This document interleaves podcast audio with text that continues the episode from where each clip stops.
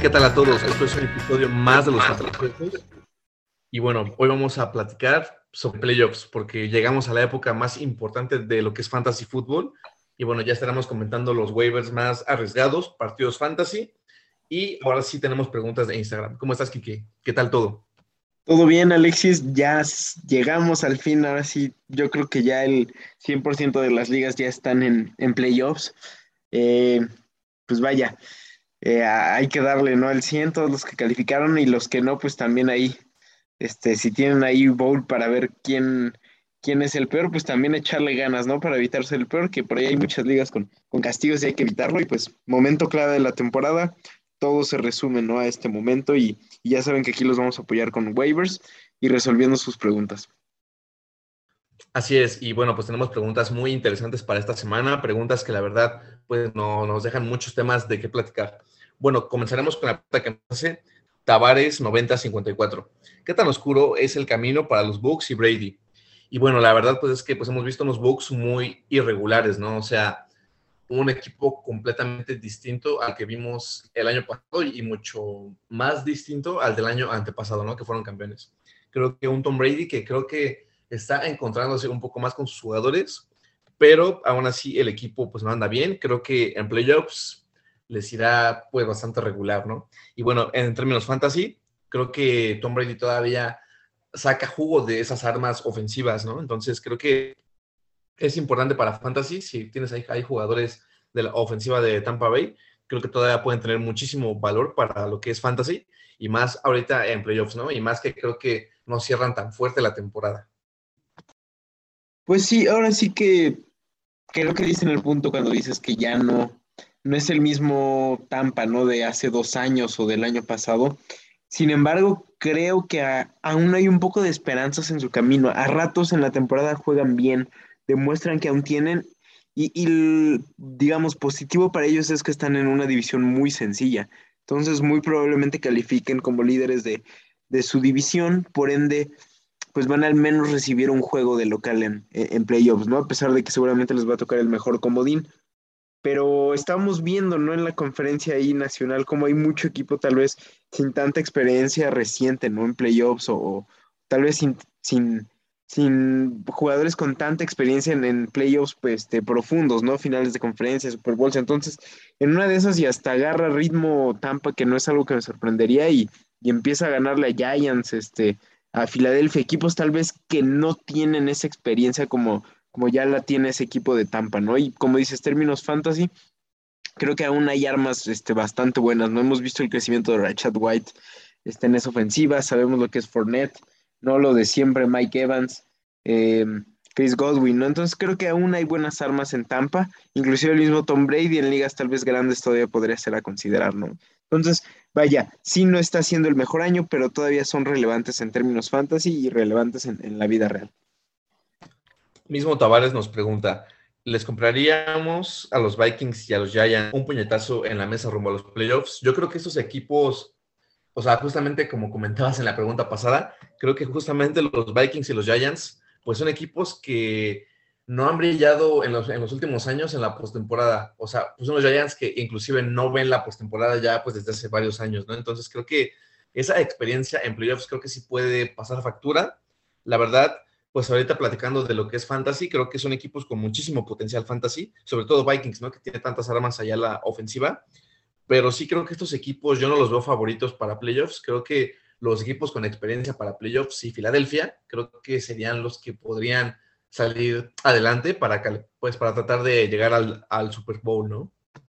Sí, claro, justamente el único que se ve como un poco más constante es Filadelfia. Tal vez a ratos Vikings igual, pero no sé, algo te digo, corazonada y el hecho de conectar con la pregunta pasada, ¿no? De lo de Tom Brady.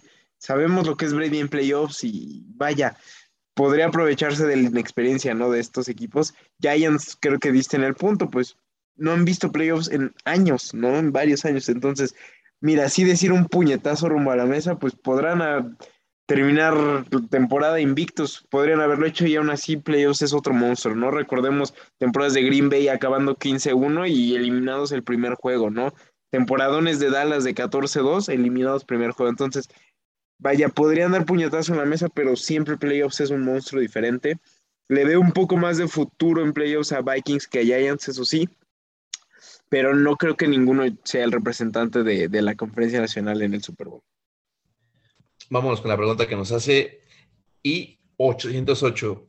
San Francisco para Super Bowl. Y bueno, pues lo que hemos visto de Brock Purdy, pues muy bien, ¿no? O sea, creo que fue la historia de la semana pasada, lo de Brock Purdy, el quarterback novato, el Mr. Nobody. Entonces, pues creo que, que va a ser muy interesante ver cómo funciona la ofensiva con Purdy. Creo que San Francisco, si se mantiene constante, tiene un equipo que, si bien pues parece que pierden a Divo Samuel un, pues algunas semanas, creo que siguen teniendo muchas armas importantes para términos fantasy, creo que es uno de los equipos con mayor potencial fantasy, no solamente su ofensiva, sino también la defensiva, que es de las mejores de, la liga, es que la mejor. Y yo creo que San Francisco, pues sí está para Super Bowl, pero tendrán que pasar por Filadelfia, ¿no? Que creo que sería, pues, un pareo de final de conferencia, ¿no? Sí, y oye, pero la verdad, qué suerte la de San Francisco, ¿no? Primero Trey Lance, después Garópolo. La verdad, qué mala suerte. Divo Samuel ha estado lesionado y ahora se vuelve a lesionar. Entonces, han tenido muchos temas, ¿no? Con, con las lesiones. En su momento, igual creo que Laia Mitchell, si mal no recuerdo, a principios de temporada. Entonces, y creo que es el, soneto de ellos de cada año. No recuerdo que, que, sucede así mucho con San Francisco, pero para Super Bowl, mmm, creo que sería más un sí si estuviera todavía Garópolo. Purdy lo hizo muy bien. Hay que ver más semanas y si, si mantiene un buen juego como lo hizo esta semana, si sigue tal vez así siendo un coreback sólido sin muchos errores, podría ser un caso como el San Francisco de hace dos, tres años que llegó al Super Bowl, ¿no? Sin un Garópolo dominante, pero que no perdía o no daba intercepciones, pues el equipo es suficientemente bueno en armas y en defensiva para, para llevar, ¿no? Al, al, equipo a, play, a Super Bowl.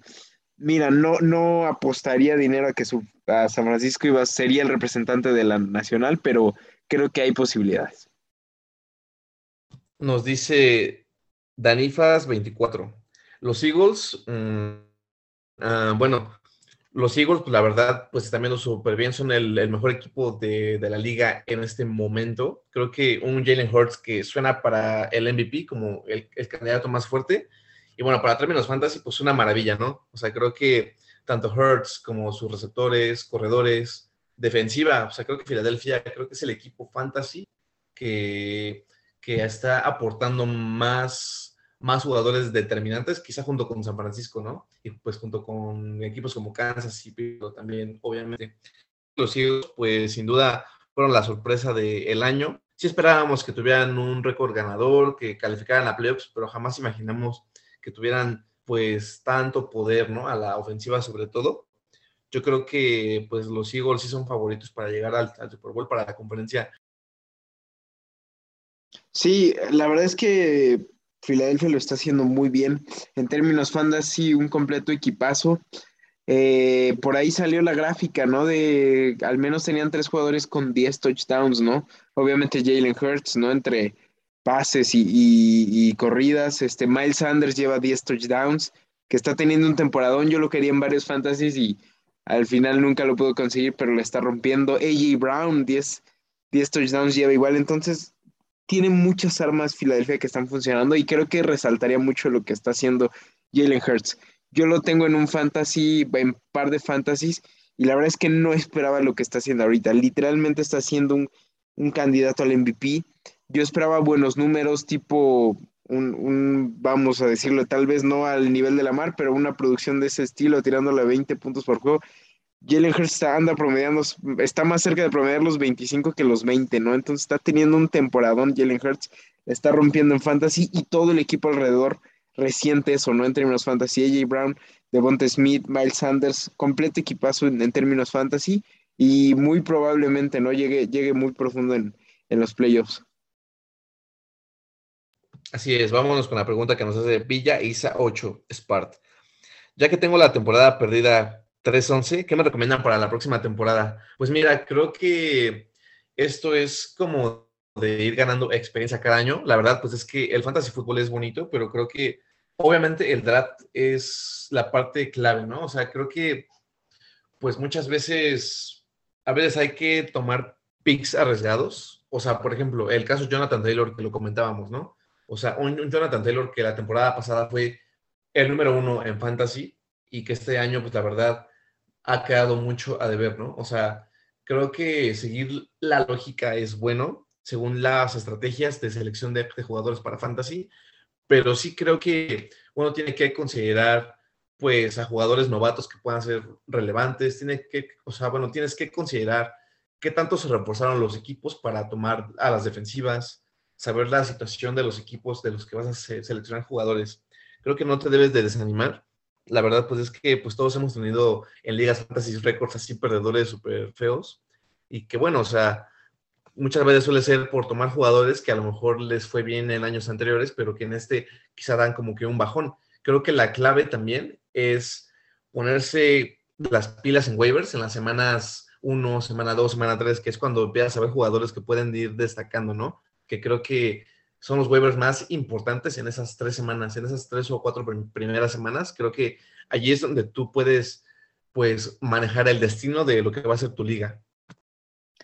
Sí, pues ahora sí que todos hemos pasado por esos récords, creo que uno va ganando experiencia y el momento clave pues siempre va a ser el draft, ¿no? Entonces, mira, yo digo ahorita, relájate, descansa, seguramente no, ya no se va a jugar nada en tu liga con, con ese récord, pero ya cuando se acerque otra vez la temporada de NFL, pues yo creo que sí ve viendo ahí jugadores relevantes desde meses antes de que inicie la temporada, ya hay mucho por ahí, este, informe, videos de, temas de fantasy. Entonces creo que sería bueno desde ahí empezar a empaparte un poco cuáles son las proyecciones. Y como dice Alexis, muy importante, no es tanto los jugadores buenos del año pasado, tienes que ver proyecciones.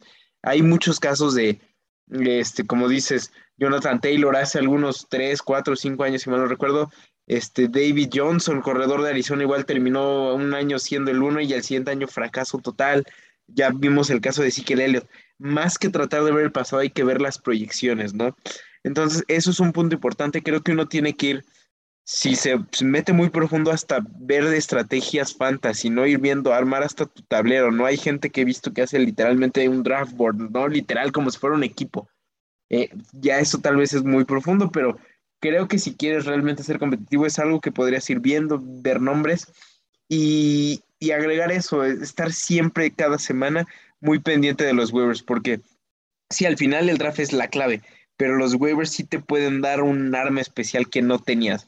Ejemplo este año, Kenneth Walker, ¿no? Nadie lo escogía y bam, el que lo tuvo en waivers ha tenido múltiples semanas de más de 20 puntos, probablemente llevando a, varios este, de los equipos que lo tienen a playoffs, ¿no? Entonces, muy relevante el draft y sobre todo estar al pendiente de los jugadores este, para waivers, ¿no? Y ya saben que aquí nosotros les damos los consejitos para waivers. Así es, o sea, creo que no, no te debes de desanimar y pues el otro año tendrás una temporada pues, exitosa. Y para que tengas como consejos, pues síguenos escuchando, por favor. Bueno, ahora vámonos con Diego Méndez. Pregunta ética. Si no clasifico a playoffs, voy de último según el barco o se deja morir el, barco, pues yo creo que sí, bueno, o sea, en las ligas suele haber reglas, ¿no? O sea, creo que hay ocasiones en las cuales hay cierto límite para hacer trades, hay, hay cierto límite para soltar jugadores y pues inclusive hay votaciones, ¿no? En algunas aplicaciones para poder ver si una mayoría de los miembros de, la liga están de acuerdo con trades, ¿no? Porque muchas veces suele ocurrir que un equipo que ya está perdido, pues suelta jugadores como importantes como para que tus amigos los puedan tomar. En, algunas ligas se puede y en algunas ligas no se puede. Creo que eso ya depende de cómo se organicen. la verdad, yo, pues, pues a mí por justicia me gusta mucho que los jugadores que ya quedan como eliminados, no sé, de cuatro a cinco semanas antes de playoffs, pues que ya no puedan hacer como, como trades, ¿no? O sea, se me hace un poco injusto, pero creo que eso ya depende mucho de cómo tú manejes tu liga y bueno, también de la aplicación si es que te lo permite, ¿no? Sí, de acuerdo en, ese punto. Em, la pregunta creo que también va en el sentido de tal vez seguir eh, siendo relevante, ¿no? En, Fantasy, en el, en el sentido de poner sus alineaciones, no dejar lesionados este, titulares. Y yo te diría que sí, no creo que es lo correcto, como dices, pregunta ética.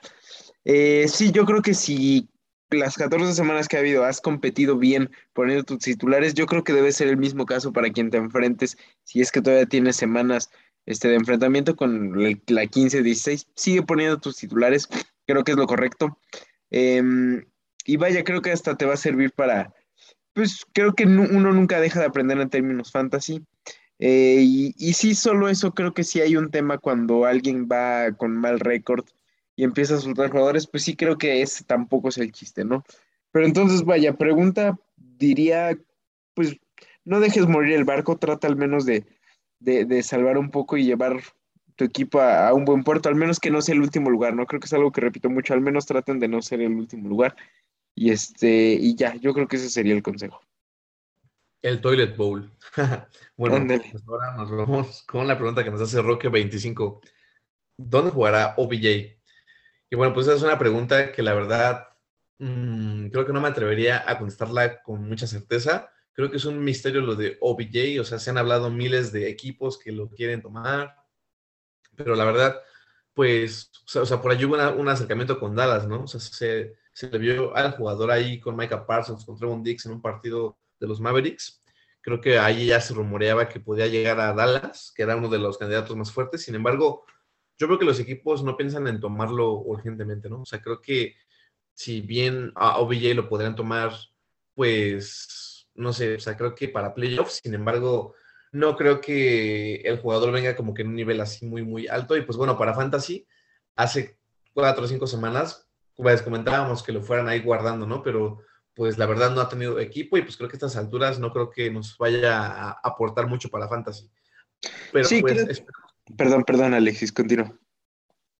No, ya, listo. Sí, o sea, creo que ya, o sea, sigo con tu último punto, ya no es relevante Odell Beckham Jr. para términos fantasy.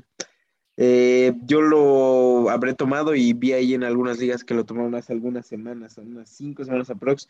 La verdad es que ya, de plano, soltarlo, quien sea que lo tenga, ya no es relevante para términos fantasy, aunque juegue, lo compre un equipo, bueno, lo contrata un equipo y juegue, no sabemos qué tan bien va a estar, qué tan eh, este, relevante vaya a ser para la ofensiva en donde juegue. Entonces creo que ya para términos fantasy no es relevante.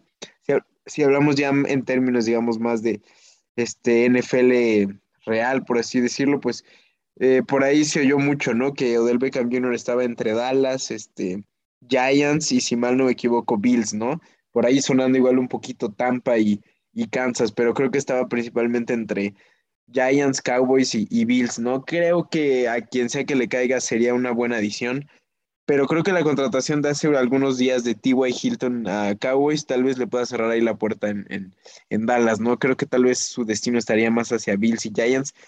Y hay reportes por ahí que dicen que sigue medio lesionado y no está al 100. Probablemente hasta los playoffs de NFL de Real podría regresar en un 100% y, y no sé si algún equipo se aviente esa, esa moneda al aire, ¿no? De, darle un lugar en, el roster. Entonces, mira, términos fantasy completamente descartado.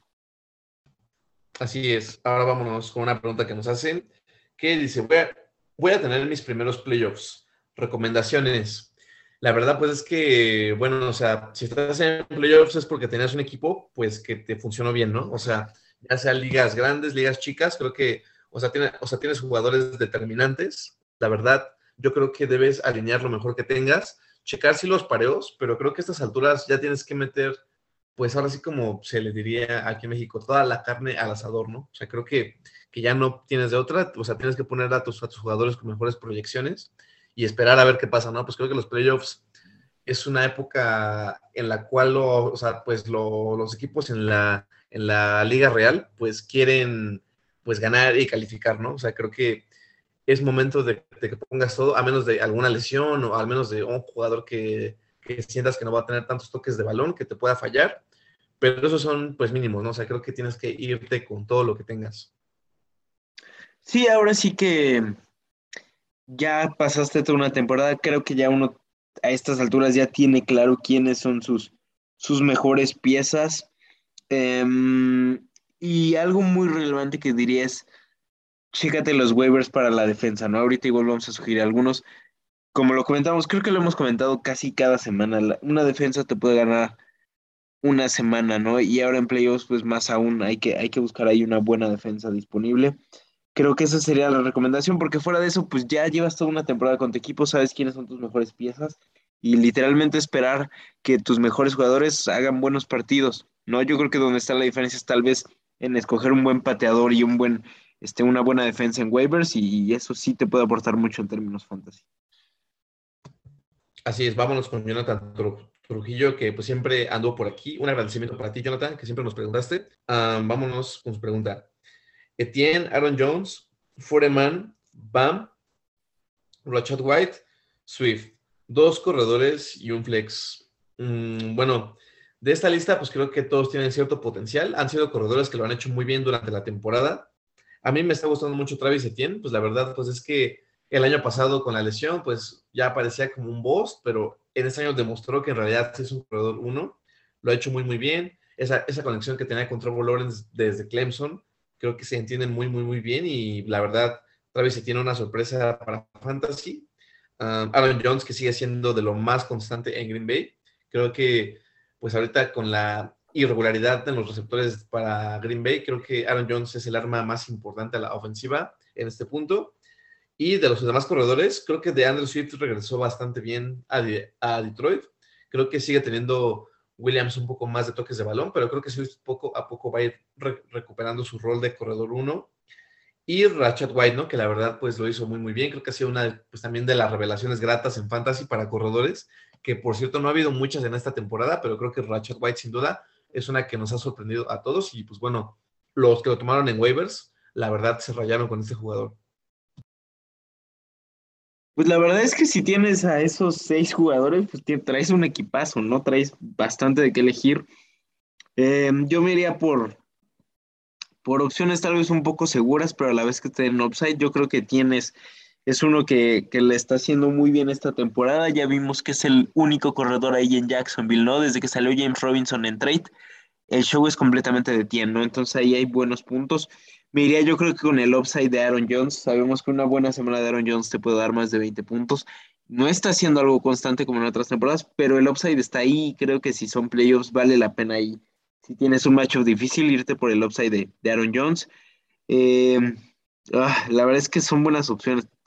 Sonova Knight lo está haciendo bien, Rachad White lo viene haciendo muy, muy bien. Tal vez me quedaría con DeAndre Swift para la última opción de flex, pero vaya, si te quedas con Sonovan o Rachad, creo que no, tampoco serían malas opciones. No, lo único que tal vez dejarían ahí en un segundo lugar sería Foreman, pero entonces, en resumen, para mí sería Tien, Aaron Jones y tal vez de Andre Swift, una combinación ahí de, opciones seguras y a la vez un poco de upside, ¿no? Buscándolo ahí con, con Aaron Jones.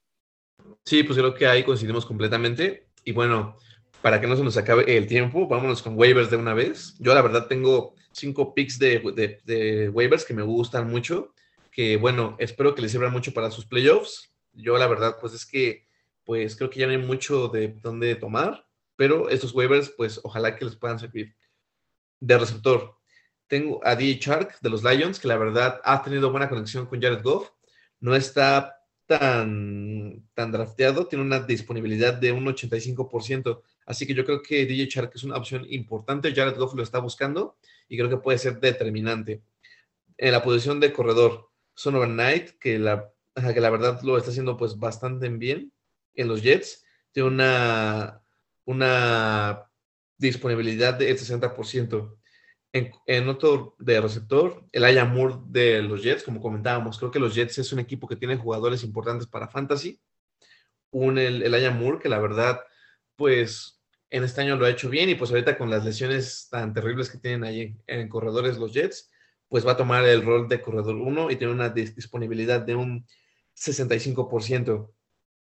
Jay Mason de los 49ers, también como corredor, creo que lo está haciendo bien. Vimos allí que, pues, si McCaffrey salió un poquito tocado, creo que Mason, pues, tendría un toque de, balón, pues, la verdad, pues, bastante considerable, ¿no? O sea, junto con McCaffrey, creo que se me hace una opción importante. Y McWhite como coreback, que como comentábamos, creo que ha sido un coreback constante. Creo que en, estas alturas ya no debe haber corebacks pues top 10 en ligas grandes disponibles. Entonces, pues creo que Mike White lo está haciendo bien y creo que también tiene un pareo favorable para esta semana. Creo que un partido contra los, Bills divisional se presta mucho para que Mike White pueda hacer las cosas bien, ¿no? Sí, buenas, buenas opciones. Este, yo igual ahí comentaría un poco de, coreback. Creo que Mike White coincido, es una sólida opción. Ya a estas alturas es difícil encontrar un, coreback relevante en términos fantasy. Mike White lo está haciendo bien, sólido, creo que puedes esperar sólidos puntos de él. Por otro lado, Tannehill, por ahí he visto que está todavía muy disponible en ligas y sabemos que Tannehill eh, puede ser un quarterback este, que tal vez no sea el más explosivo o el que más puntos te dé, pero creo que te podría dar puntos constantes que serían muy valiosos en un juego de playoffs. Y por último, ya en ligas súper grandes o así con dos corebacks, creo que vale la pena arriesgarse por Purdy. Se vio decente, ¿no? Creo que lo es suficiente para ser relevante ahí en ligas de dos corebacks. Eh, del lado de corredores, Sonovan Knight, pues si a estas alturas en su liga no está tomado, pues vayan, corran, tómenlo. La verdad es que se está robando el show. Al parecer ya va a regresar este Michael Carter o ya está un poco más involucrado ahí pero Sonovan Knight parece ser que se está quedando con el rol uno ahí en, Jets. Eh, por otro lado, McKinnon, ¿no? tal vez en ligas no tan grandes todavía esté disponible. McKinnon ya lleva dos semanas siendo muy relevante en términos fantasy. Esta semana la rompió con dos touchdowns, entonces creo que por ahí bien McKinnon.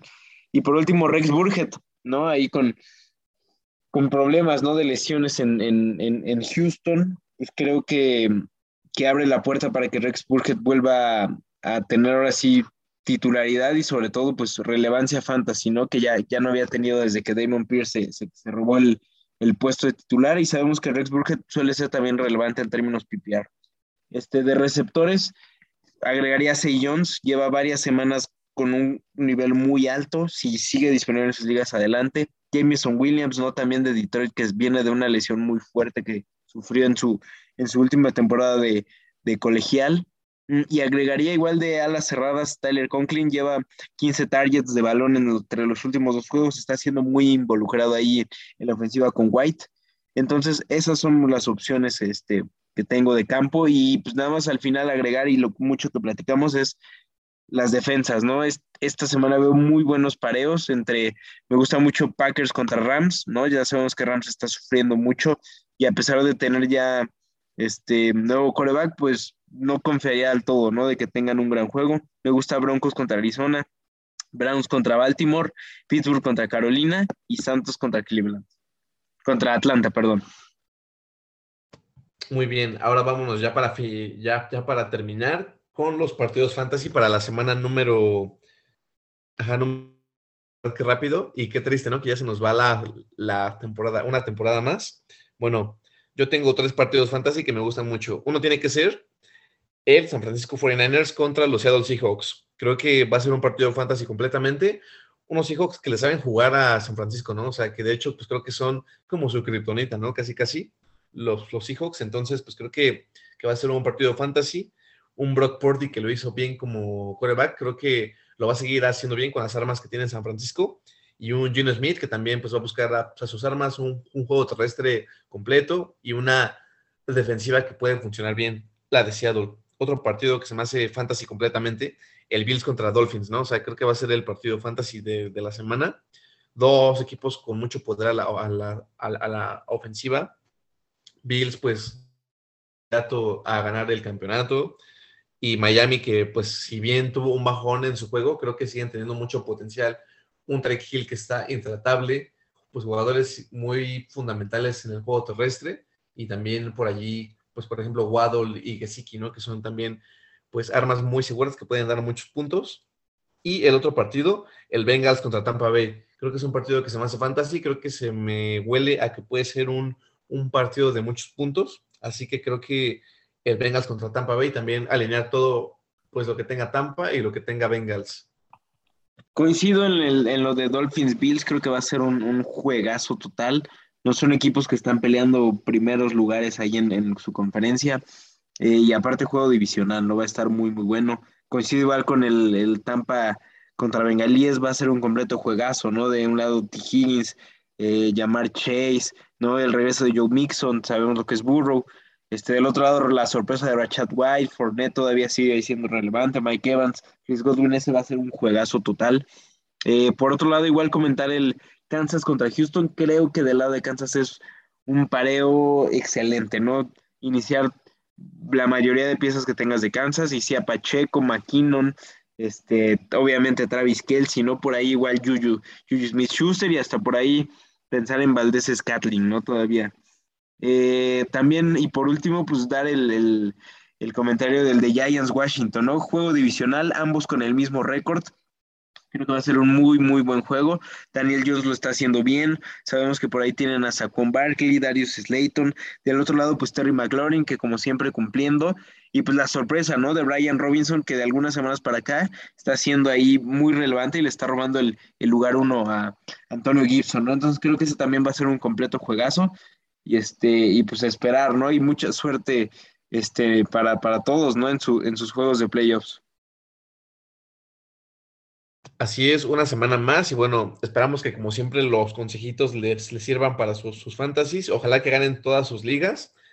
Mucha suerte en los playoffs y bueno, ya estaremos aquí comentando la otra semana, pues qué jugadores poner para ya semifinales y finales, ¿no? Que pues algunas ligas ya, pues inclusive ya final, pues desde esta semana 15, ¿no? Entonces, ese es interesante. Y bueno, pues también un agradecimiento por las preguntas que regresaron. y bueno, ojalá que, que ganen sus ligas. Sí, así es, pues mucha suerte a todos, gracias por escucharnos, gracias por sus preguntas. Em, pues ahora sí que toda, toda la temporada culmina en esto. Espero que tomen buenas decisiones en sus jugadores que van a, poner. Eh, aprovechen los waivers que les estamos dando, sobre todo en términos de defensas, ¿no? Que una, una defensa te puede ganar la semana. Nos escuchamos la próxima semana. Espero con ustedes con resultados positivos en sus ligas. Cualquier cosa, duda de último minuto, pues no duden ¿no? En, mandarnos ahí mensaje en Twitter, arroba Y cuídense mucho, ¿no? Mándenos más preguntas ahí para la próxima semana. Esperamos estarlos ahí escuchando y pues un saludo a todos. Mucha suerte.